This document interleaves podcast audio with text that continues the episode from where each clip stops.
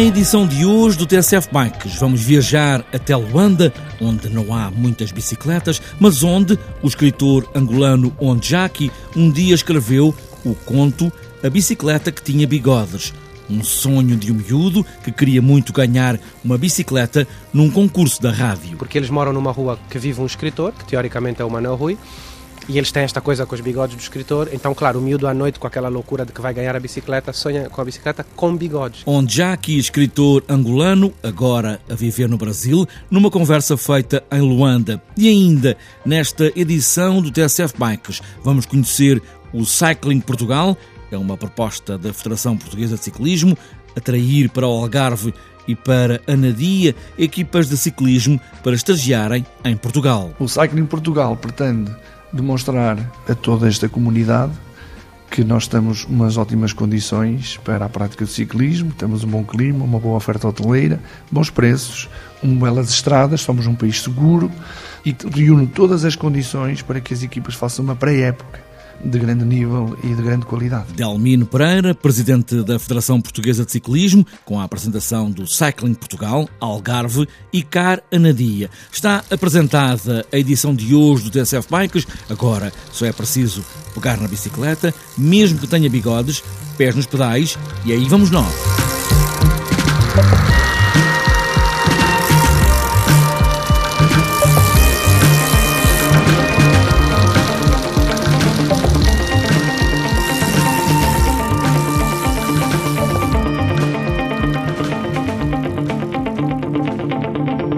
Luanda já começou a pensar nas bicicletas que ainda não tem.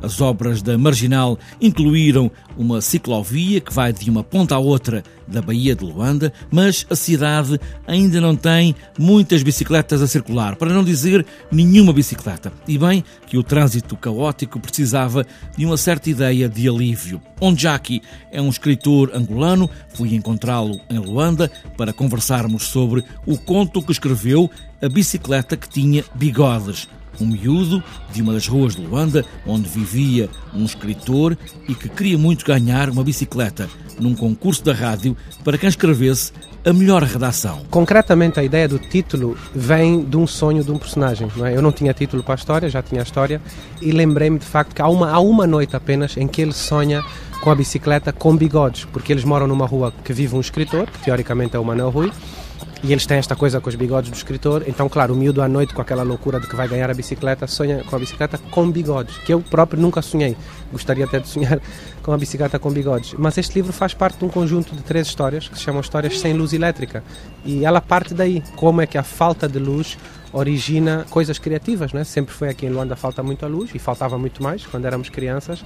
E eu lembro-me com muito carinho desse tempo em que a luz faltava. É? E tem tudo a ver com a rádio, porque isto é um miúdo que quer escrever uma história para a rádio para ganhar uma bicicleta. Exatamente, porque a rádio também era um elemento muito presente, mais do que hoje, talvez, nos nossos anos 80. Ouvíamos muito a rádio, né? Tínhamos um programa muito bonito na rádio, que era Pio Pio, e então eu criei essa coisa da redação, que também era uma coisa muito comum nas escolas, só que havia, nós não tínhamos todos, poucos tinham bicicleta e a rádio vai oferecer uma bicicleta a quem fizesse a melhor redação. Então mistura muito com o universo da rádio, sim. Mas Luanda não é uma cidade com muitas bicicletas? Eu penso que não por duas razões. Uma, não se criou o hábito. Há muitas bicicletas em Benguela, andam muito de bicicleta. No Ambo vejo muitas pessoas andar de bicicleta. Aqui em Luanda, menos. E também aqui em Luanda temos uma característica, que é não se pode andar de bicicleta, porque a bicicleta vai ser roubada. Quem é que tem bicicleta? É uma criança que brinca com a sua bicicleta e guarda imediatamente a bicicleta. A bicicleta nunca poderia ser usada em Luanda como meio de transporte, pelo menos não atualmente, só se fosse aí com uma corrente e uma mina antiga túnel de bicicleta, porque vai ser roubada, não é? Tenho pena, porque bem, Luanda é uma cidade com subidas e descidas, mas seria uma alternativa, não é? Nomeadamente com o trânsito que temos aqui, seria uma alternativa interessante. Bem, esse, esse dia virá. Ainda não. A bicicleta é para as crianças, é um brinquedo, estava na nossa fantasia de crianças era muito importante. Às vezes havia ruas com uma, duas bicicletas, né? E partilhávamos, de facto. Só que o dono da bicicleta é como o dono da bola, né? Quem tinha a bicicleta na rua, é, sei lá, era considerado de outra maneira, né? E era um menino rico? O, o, menino da bicicleta? Sim. Ah, quem tivesse a bicicleta? Não, não era, não, não, é que fosse rico, às vezes até era uma oferta ou conseguia através de alguém. Houve uma altura aqui que as fábricas davam bicicletas, mas era preciso uma requisição, era preciso conhecer alguém. Por isso é que é tão importante na história que a rádio quem fizer essa melhor redação vai ganhar uma bicicleta. Mas a bicicleta ali funciona também um bocado como mote da história. O mais importante é a relação deles com a história, com a escrita e com o tal escritor na rua deles. É? A bicicleta que tinha bigodes do escritor angolano Ondjaki a evocar um outro escritor, símbolo de Angola, Manuel Rui, e a evocar também esses tempos de miúdo, a correr nas ruas de Luanda, a partilhar bicicletas, palavras na rádio e sonhos.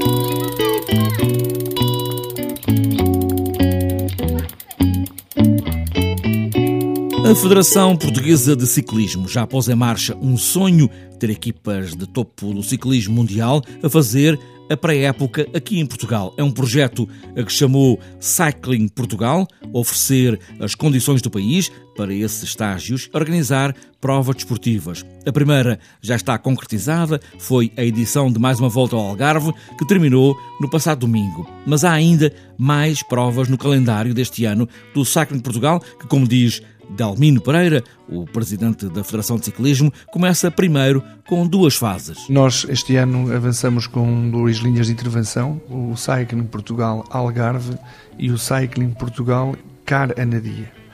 O programa desportivo para o Algarve eh, contempla cerca de 10 dias de corrida, 10 dias de provas internacionais. Numa primeira fase, que é a Volta ao Algarve, destinada a equipas de top mundial, e numa segunda fase destinada às equipas da segunda linha, que são as equipas de segunda divisão, que no fundo é o campeonato das equipas portuguesas também. Portanto, é um conjunto de corridas que será uma clássica internacional de Lolé, o troféu Alpendre Internacional do Guadiana, portanto, na costa do Guadiana, e depois o Grande Prémio Liberty Seguros, troféu do Sudoeste Alentejano e Costa Vicentina. Começa em Sines, termina em Vila do Bispo, depois tem uma etapa em Odmira. Portanto, são um conjunto de provas que teve uma forte adesão de equipas internacionais, estão já eh, inscritas oito equipas internacionais que estão a ir ao encontro do nosso objetivo, que era fazê-los permanecer no nosso território durante pelo menos 30 dias. E estas equipas aceitaram vir para Portugal, vão ficar a estagiar e vão fazer esse percurso todo esportivo que irá terminar numa outra corrida que já está no nosso calendário, que é a Volta ao Alentejo. Portanto, o Cycling Portugal tem como primeiro objetivo a promoção do nosso território como um destino para estágios desportivos e criar um quadro favorável para que as equipas se sintam atraídas a vir para Portugal. Esse objetivo foi atingido. O segundo objetivo, ao virem equipas internacionais para Portugal, estamos a aumentar o nível competitivo do nosso, do nosso ciclismo, do ciclismo que se pratica em Portugal e por isso favorecemos também as nossas equipas e os nossos corredores, que a partir de abril costumam ir com a seleção nacional a disputar a Taça das Nações e todas as provas que estão no nosso programa de desportivo.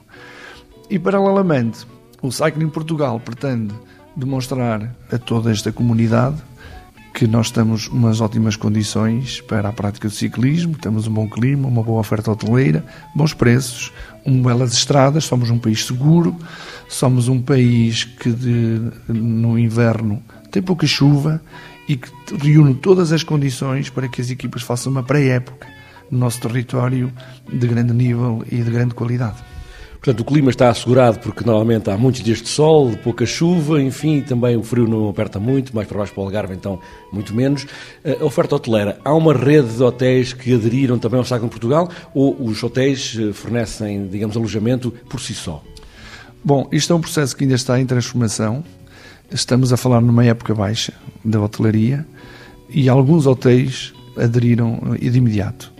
Portanto, temos já parceiros que se associaram a nós durante a volta ao Algarve e também aderiram a este programa. Portanto, os hotéis têm que se preparar e adaptar para receber ciclismo, para receber as bicicletas e grande parte deles tem demonstrado uma abertura muito boa e perceberam que realmente está aqui um nicho de mercado a explorar. Portanto, nós, em conjunto com o Turismo de Portugal, em conjunto com outras entidades, estamos a preparar a criação e o desenvolvimento de um produto que assenta no turismo em bicicleta e nos estágios desportivos.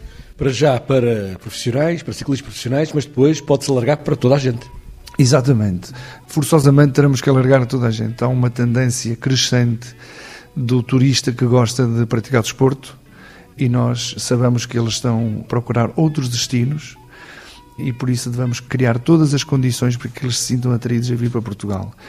Há uma vantagem, o turista de bicicleta, o turista, o, o, o, o, turista que pratica desporto, gosta de locais bonitos, gosta de belas paisagens, gosta de ter uma boa oferta gastronómica, gosta de ter hotéis de qualidade, gosta de praticar ciclismo em locais seguros, com boas estradas, com pouco trânsito, gosta de apreciar, obviamente, as condições climatéricas e, portanto, neste momento, como eles gostam de procurar novos destinos, eu penso que está a chegar a hora de nós eh, promovermos o nosso, principalmente o sul de Portugal, como um destino de excelência para a prática do ciclismo.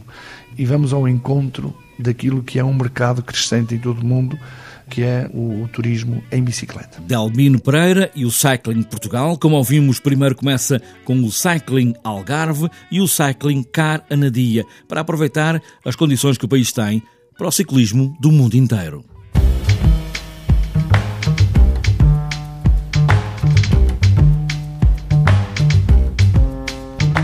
Antes de fechar esta edição do TSF Bikes, falta ainda olharmos a agenda para os próximos dias. Encerra este domingo o Campeonato Nacional de Pista no Velódromo Nacional, em Sangalhos, Anadia, de sexta a domingo. Há velocidade para chegarem a títulos de todas as categorias, de cadetes a masters e também para ciclismo. Para outras voltas, este sábado de manhã há o BTT Desporto Escolar, em Fragoso, Barcelos e também no sábado, mas à tarde, está marcado o quarto Roadbook BTT Fernando Macalhães em Chaves.